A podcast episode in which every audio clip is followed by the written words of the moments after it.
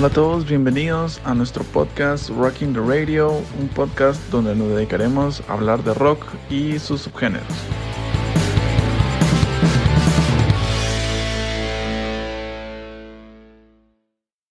¿Qué onda mucha? Bienvenidos a Rocking the Radio. Hoy iniciamos con nuestro primer episodio titulado I'm Still Alive. Mi nombre es César y en este podcast hablaremos de distintos temas, compartiremos algo de historia, opiniones, datos curiosos y extraños sucesos del rock. Pueden seguirnos en Instagram, nos encuentran como Rocking the Radio, donde estaremos subiendo noticias y actualizaciones del podcast. Hola, hola a todos, espero que estén muy bien. Yo soy María Joaquina y de verdad que con este podcast queremos acompañarlos mientras van manejando en el tráfico, mientras están haciendo tareas, están en el trabajo o estén haciendo lo que estén haciendo. Cada uno de nuestros episodios tendrá segmentos diferentes y hoy hablaremos de los ojos peculiares de David Bowie y como tema principal hablaremos de un concierto trágico que marcó un antes y un después en la vida de una banda. Al finalizar el episodio les tendremos un segmento especial de datos curiosos de las bandas y de los músicos de los que hablaremos hoy y les dejaremos un par de recomendaciones para que escuchen mientras esperan nuestro próximo episodio. Gracias por darle play y comencemos.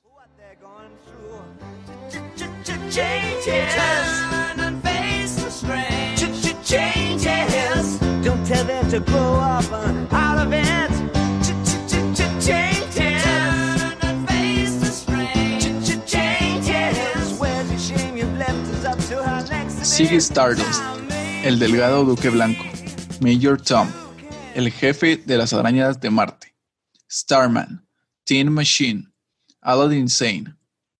David Bowie se hizo famoso por su extravagante estilo y es considerado como una de las grandes estrellas de todos los tiempos, quien vendió alrededor de 140 millones de álbumes a lo largo de su trayectoria musical y cuyo primer éxito, Space Oddity, fue utilizado por la BBC en el reportaje del aterrizaje del Apolo 11 en la Luna. Hemos decidido recordar a este genio musical con un don increíble para el espectáculo. Inspiración para grandes músicos, entre ellos Robert Smith, cantante de la banda The Cure, quien nunca ha negado la gran influencia que Bowie tuvo en él, diciendo, David Bowie fue probablemente el primer artista que sentí que era mío. Fue como si me estuviera cantando solo a mí. Esto más adelante lo llevó a comprar su primer vinilo, siendo este The Rise and Fall of Ziggy Stardust. Incluso más adelante cuenta cómo su sueño se hizo realidad al momento que Bowie lo invitó a celebrar su cumpleaños con él en Nueva York, noche que Smith califica como irreal. En este concierto en el Madison Square Garden cantaron la canción que están escuchando en este momento llamada Quicksand.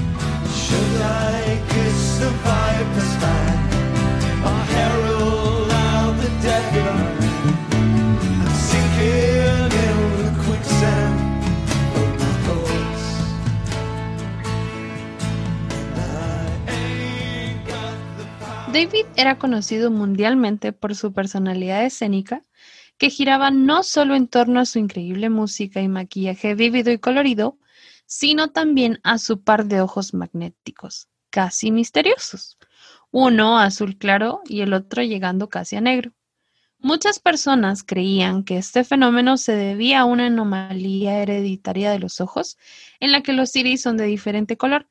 Sin embargo, esta no era la razón de los ojos curiosos de David Bowie. El origen de esta peculiaridad se remonta a la primavera de 1962 Básicamente, David y George Underwood, su mejor amigo, estaban enamorados de la misma chica, Carol, a lo cual George ideó un plan para que ella pudiera llegar a su casa a una celebración por su cumpleaños y de esta manera poder hablar con ella y ver qué pasaba. Mientras David se emborrachaba, George platicó con ella y la invitó a salir, lo que hizo que David se molestara bastante. George y Carol habían quedado de encontrarse en una disco, pero la noche anterior a la gran cita, David llamó de sorpresa a George diciéndole, Carol habló conmigo y me dijo que no quería salir contigo, sino que quería salir conmigo. George encontró rara la situación, lamentando que Carol no hubiera querido decírselo en persona, pero de todas formas llegó a la disco, solo que una hora más tarde para saber qué estaba pasando, Y ahí una amiga de Carol le dijo que ella había ido a la cita y que lo había esperado durante una hora. Ahí se dio cuenta que David había ingeniado un plan para que la dejara plantada. Obviamente George se enojó. Así que a la mañana siguiente fue al colegio y no pudo evitar escucharlo fanfarronear sobre esta chica con la que él estaba saliendo, algo que era absolutamente falso. George le contó a otro amigo lo que le había hecho David, a lo que éste le dijo que si se lo hubiera hecho a él, le hubiera pegado. Así que al estar molesto, George se armó de valor y fue a donde estaba él en el patio y simplemente le pegó. David sabía lo que había hecho y George le dejó un ojo morado. Bowie creyó que su amigo estaba bromeando, a lo que dijo en una entrevista más adelante, no fue un golpe muy fuerte, pero obviamente me atrapó en un ángulo bastante extraño. Una semana después, el padre de Bowie llamó por teléfono a la casa de George para contar lo sucedido, ya que tuvieron que llevarlo al hospital y el diagnóstico era que podía llegar a perder la vista. Lamentablemente, la uña de Underwood rozó la superficie del ojo de Bowie, paralizando los músculos encargados de contraer el iris, lo que llevó a que la pupila izquierda de David permaneciera dilatada permanentemente. Y es esto lo que hacía parecer que sus ojos eran de distinto color, siendo esto uno de los aspectos más llamativos de David Bowie. Varios años después, David le confesó que le había hecho un favor, dándole esa imagen de otro mundo, ese tipo de mirada extraterrestre que todo el mundo notaba al mirarlo a los ojos, algo totalmente distinto. Los dos siguieron siendo amigos durante toda la vida. Incluso tuvieron varias bandas juntos, las cuales eran pequeños proyectos que duraban un par de semanas, hacían un show y bueno, luego lo dejaban ahí. Sin embargo, tuvieron una banda con la que David hizo su primer disco. Esta banda se llamaba King Bees. Bowie, a partir de esto, siguió adentrándose en la música, mientras que Underwood se dedicó al arte. David alababa el arte de George, lo que llevó a que se hiciera cargo de la contraportada de su segundo álbum, conocido hoy como Space Oddity. Después, en Honky Dory, se encargó de pintar una fotografía de Bowie para la portada y también realizó la portada de Ziggy Stardust. Además, George y su esposa acompañaron a David en el tour de dicho álbum. Y bueno, no nos queda nada más que decir que David siempre iba a la vanguardia y la gente no solamente lo recuerda por su música, sino que también por su actitud y su forma de presentarse ante todos y su estilo, ya que cuando entró a la escena musical fue como si le hubiese abierto a los jóvenes de la época las puertas de lo que se venía. David Bowie, todo un extraterrestre.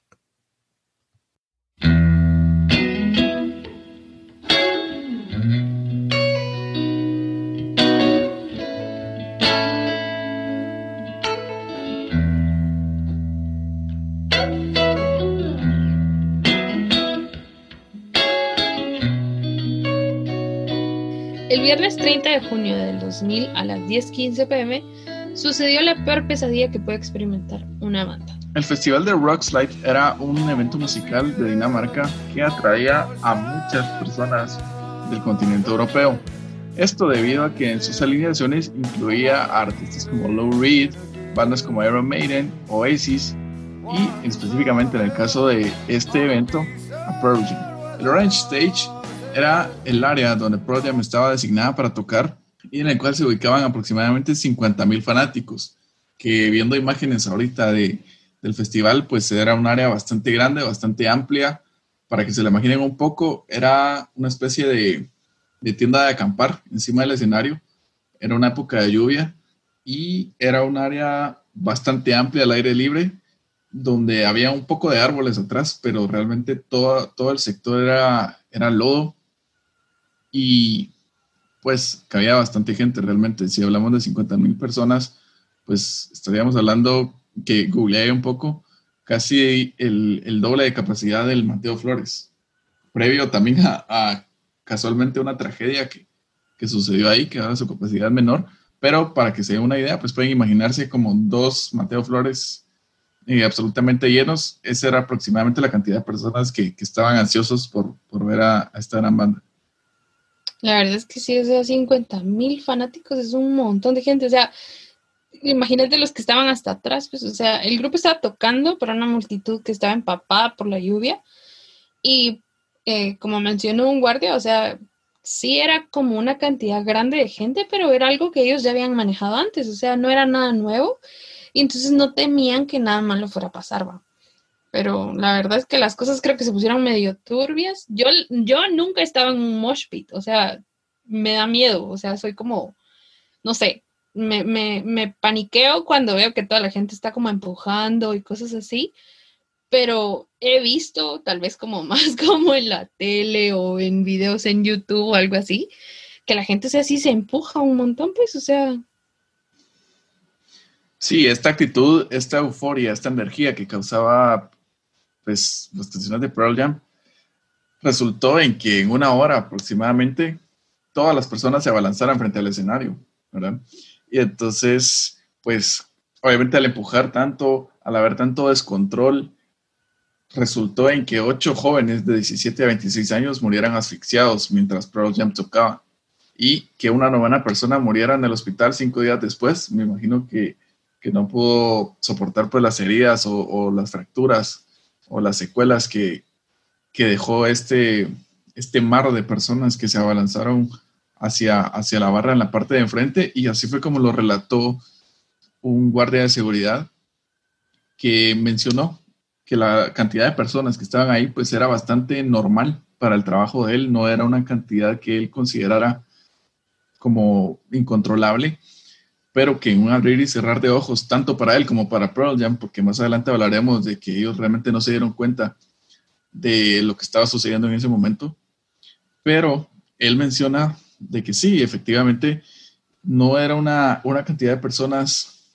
que no pudiera controlarse por la seguridad que había en ese momento, pero creo que entre tanta lluvia, entre tanto empujón y entre tanta acción, porque siempre hay gente que se sale de la barra porque obviamente le falta aire, creo que no se percataron de todas estas personas que estaban siendo aplastadas hasta, hasta que ya fue muy tarde.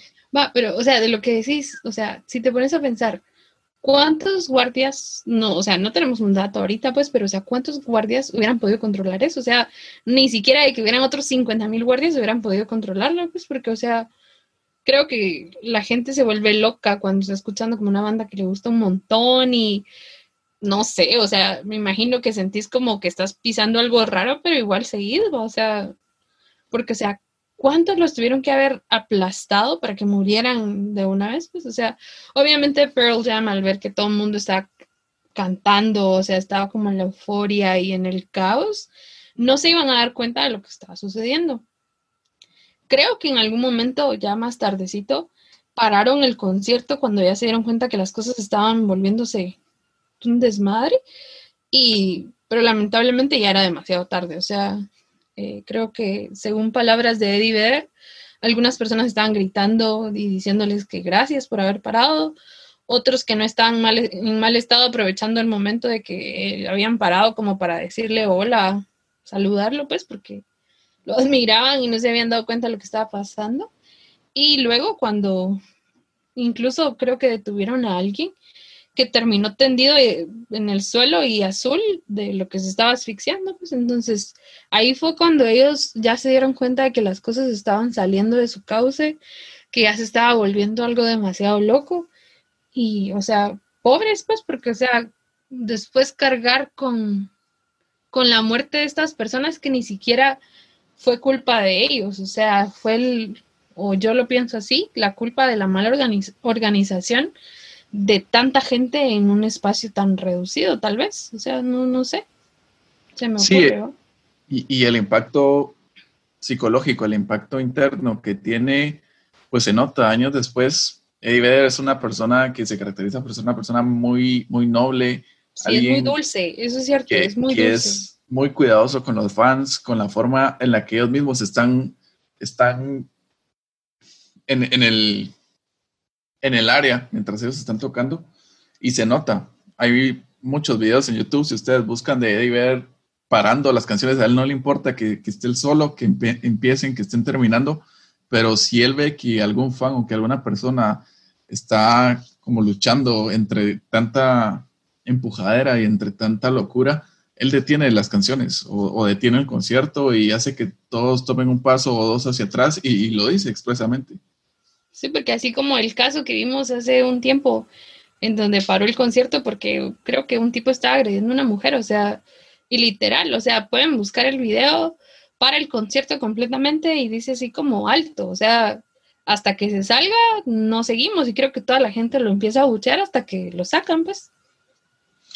Sí, y específicamente sobre esta tragedia de Rockslide, pues Eddie años después hizo referencia a que al parecer sí hubo una pausa en el concierto, pero yo creo que ellos no se dieron cuenta de, los fallecidos hasta que terminaron, pero sí hubo una pausa y mencionó que luego al continuar el concierto, en la setlist del concierto seguía la canción Alive, que fue pues uno de los grandes hits al inicio de, de la carrera de Pearl Jam en el álbum Ten.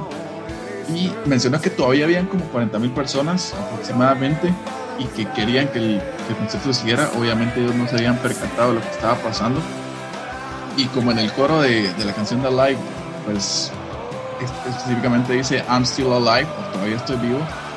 Él menciona que fue entonces cuando hizo clic y se dio cuenta de que nunca volvería a ser el mismo. Le dio otro significado a la canción, ya que la canción de Alive inicialmente hablaba sobre cómo superar ciertos problemas que uno puede tener mientras está creciendo y en la adolescencia y que a partir de este momento tan importante de una forma negativa en la historia de ellos, pues el I'm Still Alive se convirtiera en un grito como de, de las personas, como de indicar que, que, a pesar de lo que había pasado, todavía estaban ahí, que ellos estaban bien y, y fue incluso para que años después en otros conciertos la gente le diera ese simbolismo a esta canción.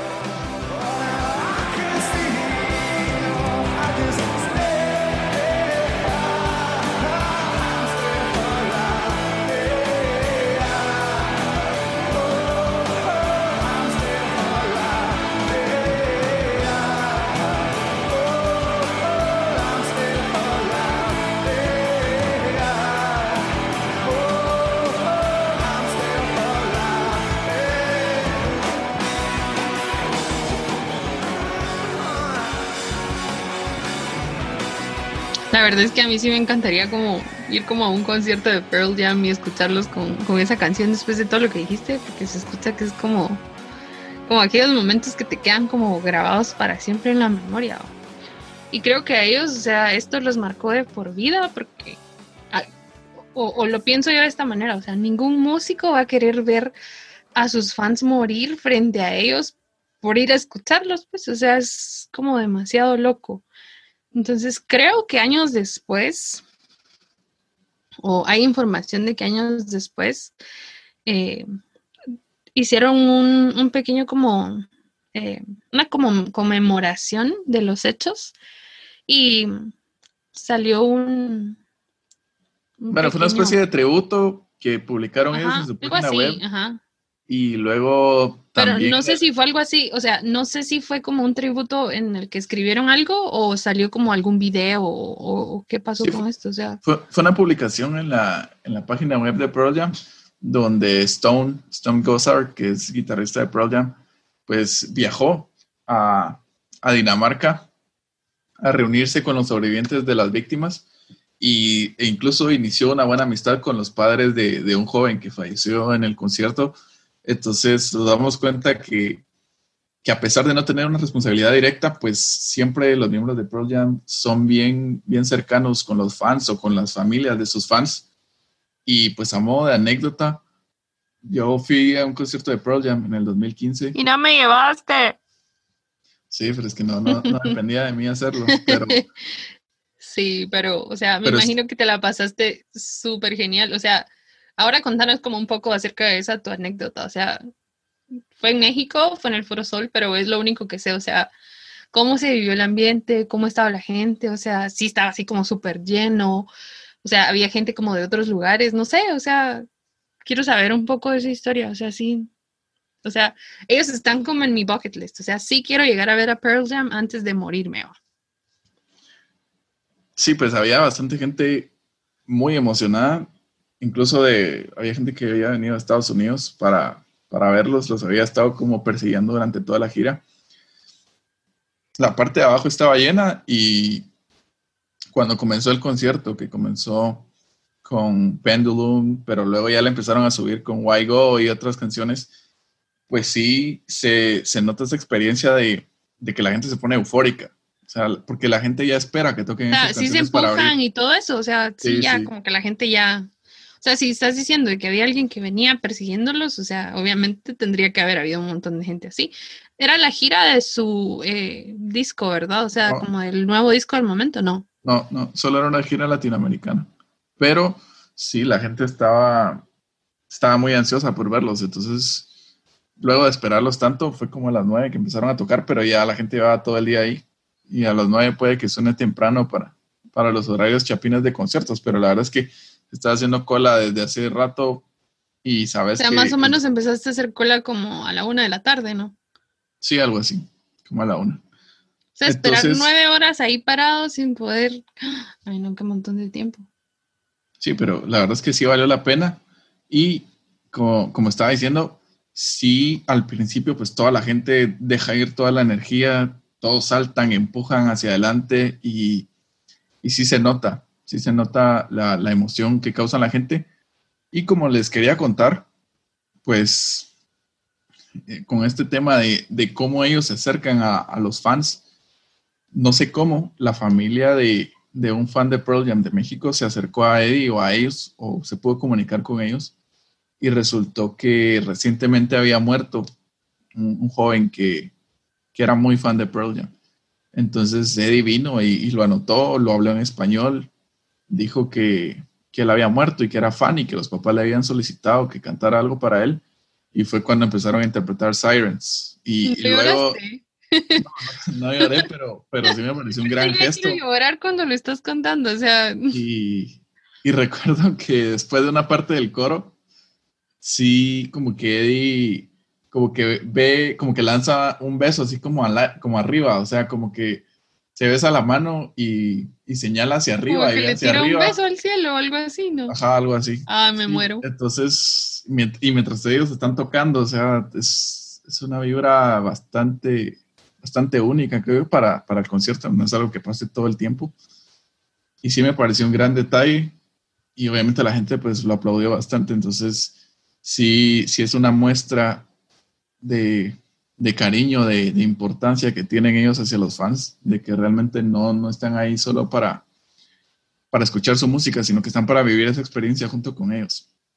Y hablando de, de estas tragedias y, y lo trascendentales que son, pues también han existido muchas otras no tan, no tan memorables y tal vez no tan cariñosas, como se podría decir, como lo fue el concierto de Guns N' Roses y Metallica en Montreal. Ellos estaban haciendo una gira y resultó que los fans pues se enojaron por obvias razones. particularmente en este caso fue porque al iniciar Metallica iba a abrir el concierto y estaban iniciando con Fade to Black entonces, cuando iniciaban con Fade to Black o cuando la tocaban, solía salir mucho fuego del escenario. Entonces resultó que James no se dio cuenta de que debajo de él iba a salir eh, fuego y el técnico que lo activaba tampoco y pues resultó quemándolo. Quemaduras de segundo y tercer grado. Entonces inmediatamente, y, lo pueden buscar en YouTube también, ahí está justo el momento en el que está tocando el intro y luego solo se empieza a escuchar un feedback de que ya no se escucha la guitarra James y luego todos dejan de tocar y hay un silencio total. Entonces tuvieron que suspender el concierto de, de Metallica y tuvo que empezar a tocar Guns, pero como todos conocemos que, que Axel es una persona que, no puede permitir que alguien más se lleve como la importancia de, la noche, pues empezó con, no sé, con una especie de berrinche a decir que no podía cantar, que, que realmente no, no, no, podía hacerlo esa noche. Entonces se fue y eso ocasionó pues obviamente la, furia de los fans, ¿verdad? No sé si, no sé cómo te sentirías si pagas un buen dinero para ir a ver a, dos grandes bandas para el momento y, y luego resulta que ninguna de las dos va a tocar, pues. O sea, principalmente, o sea, yo en lo personal no pagaría ni siquiera por ir a ver a Guns, ni, ni me volvería loca por ir a ver a Pues Metallica. era, era, era 90 y- 91, 92, o sea. O sea, me imagino que era sonaba- como sonaban brutal. Súper genial, pero, o sea, no me gusta ninguna de las dos bandas, entonces no le encuentro como la motivación a, verlos, pero me pongo en el papel de, ellos y, si yo hubiera ido a ver o hubiera querido ir a ver dos de mis bandas favoritas tocar y que me dejen ahí vendida, creo que igual me hubiera puesto súper enojada, pues, o sea, eso cualquiera. Incluso me da como mucha risa ahorita que estás mencionando lo de y que acaban de mencionar de que se cancela definitivamente el concierto aquí en Guate, pues, o sea, toda la Sí, gente decía, no, ahora sí, ahora sí, ahora sí, quedamos literal como payasos, pues, o sea, Sí, o incluso, incluso, sí, la verdad que, que irónico tocar ese tema, que, que no fue para nada a propósito, pero sí es bastante irónico que, que los, que los Guns le queman a los fans. No es la primera vez que cancelan conciertos, no es la primera vez en Guatemala ni la primera vez en la historia de la banda, pero creo que sí en Guatemala tiene una maldición. el- o sea, yo creo que si quieren volver a venir, ya la gente ni siquiera va a intentar comprar las Sí, no. entradas, porque no, ya, ya la sería la tercera, ¿va? Sí, esta es la segunda vez. Yo la primera no compré entrada, ahorita sí, y ¿Y cómo te sentís? O sea, cuando leíste el, el comunicado, ¿te enojaste? ¿Te, te generó como disgusto? No sé, ¿cómo te sentiste con Sí, eso? fue, la verdad, yo pues lo vi venir un poco, pero, pero no había querido pensar en ello. La verdad sí quería que sucediera porque ya se había Que iba a ser pospuesto en una marzo, vez. Sí, iba a ser en marzo y, y yo hasta había contado los días para que terminara el estado de calamidad que habían decretado en ese momento. Creo que habían puesto bueno, sí, 30 pues. días, ¿va? Sí, Entonces, cabal, terminaba como como que tres o cuatro días. Sí, terminaba como tres o cuatro días antes. Entonces dije, bueno, pela, pues voy a ir. Y luego resultó que no se podía. Y luego lo pasaron a noviembre y pues ya acaban de anunciar. Sí, yo creo que cuando ya avisaron, ah, lo movemos a noviembre, era ya casi que decir no, va. o sea, era como mantenerlos con esperanza, pero, o sea, Creo que había movido yo todas ya lo veía venir, o sea, yo sí ya creía que, que de verdad, o sea, incluso creo que bromeé con otro cuate y que le dije así como, no va, y él fue más pilas y dijo, o sea, compré mi entrada para el primero, o sea, no voy a comprar para el segundo, y dijo, voy a esperar cuando falte uno, dos meses para comprarla, pues, cuando ya esté casi que seguro, y la verdad es que qué bueno que no lo hizo, pues, porque si no se hubiera quedado igual de vendido. Sí, esto de la devolución, pues es, es otro tema, pero, pero sí, yo me dejé llevar por la emoción de, de que iban a venir y yo dije, bueno, ahorita van a sonar mucho mejor de lo que iban a sonar la vez que vinieron, porque pues ya, ya levantó un poco más la banda, aunque no son lo que solían ser. Pero sí, yo sí creí que iban a seguir adelante, porque era una gira, o sea, no era solo que fueran a venir a Guate ya, Pero cancelaron ser. completamente la gira. la de Latinoamérica, sí. Ah. No, no sé si iban a ir a Europa o algo, pero, pero si no, pues es un, es un indicador más del tercermundismo que vimos hasta en ese caso, de que no, no podemos garantizar que una banda venga a Guate o a cualquier lugar. No, aguate, aguate nada viene, o sea, aguate nada viene. contagiarse o, o sin, sin que pueda pasar todo esto. Entonces sí, pues queda para la anécdota, ¿verdad? Y, y obviamente si vuelven a anunciar tu concierto de Vans en unos años, obviamente no voy a comprar mi entrada. Mejor los vas a ver a otro que- país, mejor te vas a Europa a verlos, ahí tal vez sí los, los cachas. Sí, sí, es más probable de que los, que los vea tocando en Filipinas o algo así que, que verlos aquí en Guate otra vez. Entonces- y para finalizar, creo que mm, creo que tú sabes como algo de eso, o sea, yo medio escuché, pero creo que hay algo o hay una referencia como a esta tragedia en alguna canción de, Pearl Jam. Sí, en el, en el Riot Act, en el 2004, obviamente esa canción la escribió Eddie porque solo él sabe transmitir los sentimientos de esa forma. Y en el verso de The Love Boat Captain, que es un sencillo de The Riot Act, escribió, Lost nine friends will never know, two years ago today. And if our lives become too long, will it add to our regret? Que se traduce a, Perdimos nueve amigos que nunca conoceremos hace dos años hoy. Y si nuestras vidas vuelven, se vuelven demasiado largas, ¿se sumaría a nuestro pesar? Entonces, acá nos damos cuenta que ellos, ellos sí querían dejar como cierta constancia o cierto precedente de, de lo mucho que les afectó en su momento. Y pues se nota, Se nota en lo que estábamos platicando de los viajes que hicieron, que hizo Stone para juntarse con los fans que sobrevivieron y con las familias de las personas que, que fallecieron ese día. Y pues acá vemos este tributo que, hace Eddie Vedder para dejarlo en, en el disco Riot Act.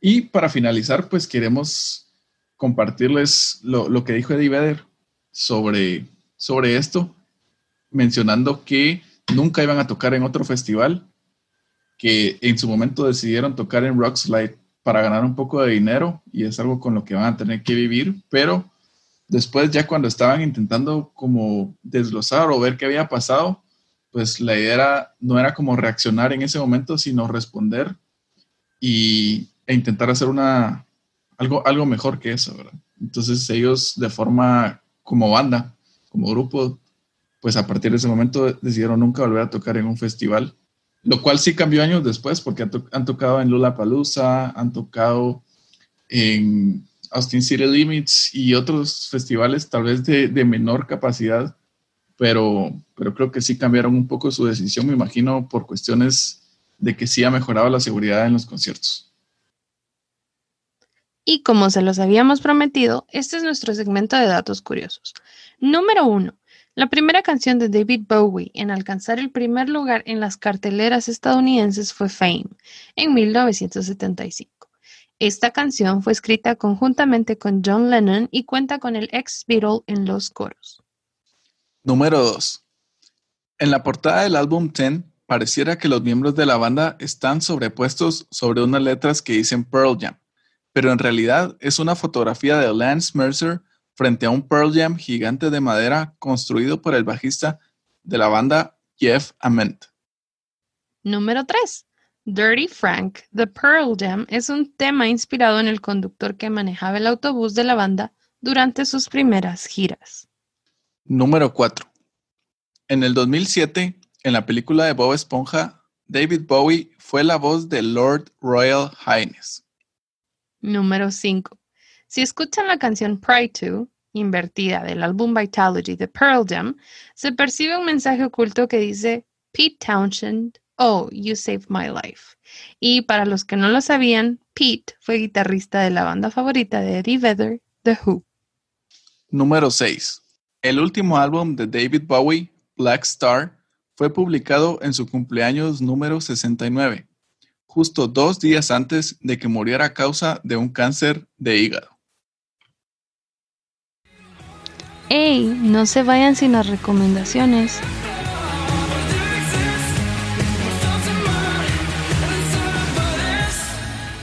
Para todos los amantes del rock alternativo, les traigo el nuevo sencillo de Nothing But Thieves titulado On Person. Con esta canción, al fin anunciaron que este año estrenarán su tercer álbum de estudio llamado Moral Panic. Este es un álbum al que la banda se refirió como un álbum que tratará sobre la tensión en el aire, sobre la gente, sobre ti. Se los prometo, han pasado toda la cuarentena sorprendiéndonos con nueva música. Este material estará disponible a partir del 23 de octubre.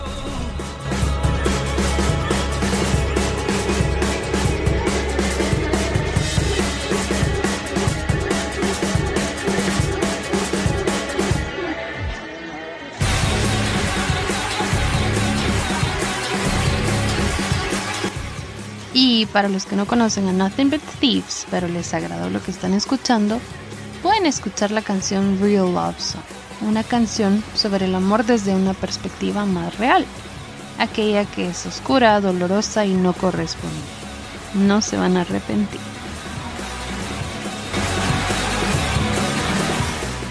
Bueno mucha, y para mi recomendación de este episodio les traigo lo nuevo de Deftones titulado OMS, que es el nombre del sencillo y será el título de su próximo disco, el cual será lanzado el 25 de septiembre este sencillo particularmente me recuerda mucho al sonido que Deftones solía tener en Saturday Night Wrist o en White Pony, así que para todos los fans nostálgicos de Deftones, pues creo que es un muy buen material y que nos genera grandes expectativas para lo que viene este 25 de septiembre.